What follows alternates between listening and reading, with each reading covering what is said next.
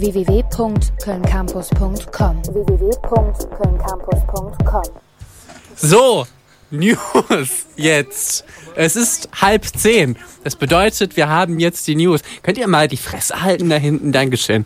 Ähm, so, das ist immer mit unserem News-Jingle hier. Achtung. Leck mich doch am Sack. Nein, falsch, falsch. Das hier ist der. Helga. Helga. Helga. So, neben mir steht meine bezaubernde Assistentin Jacqueline und die fängt jetzt an. Dankeschön. Jawohl.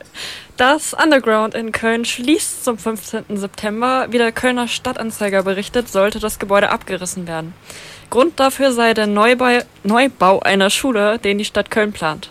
Ursprünglich sei geplant gewesen, das Underground noch bis zum Januar 2018 geöffnet zu lassen. Im Januar wäre es 30 Jahre alt geworden. Das Underground war 29 Jahre lang ein einschlägiger, einschlägiger Club für Konzerte und Partys aus den Bereichen Reggae, Hip-Hop, Punk und Metal.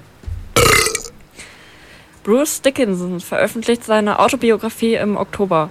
Der Sänger der Band Iron Maiden verkündet dies auf der Homepage seiner Band. Das Buch mit dem Titel What Does This Button Do zeigt das Leben und Schaffen des Künstlers. Darin gehe es unter anderem um die Kindheit des Sängers, die 30 Jahre mit Iron Maiden und seinen Kampf gegen den Zungenkrebs. Dickinson war von 81 bis 94 und wieder seit 98 Sänger der Heavy Metal Band. Die Deutsche Knochenmarkspende kooperiert auch dieses Jahr wieder mit dem Wacken Festival. Das gibt das Festival auf seiner Website bekannt. So sei es Ziel dieser Kooperation, möglichst viele Menschen über die Knochenmarkspende zu informieren. Man könne sich am Stand der DKMS kostenlos als Spender registrieren lassen.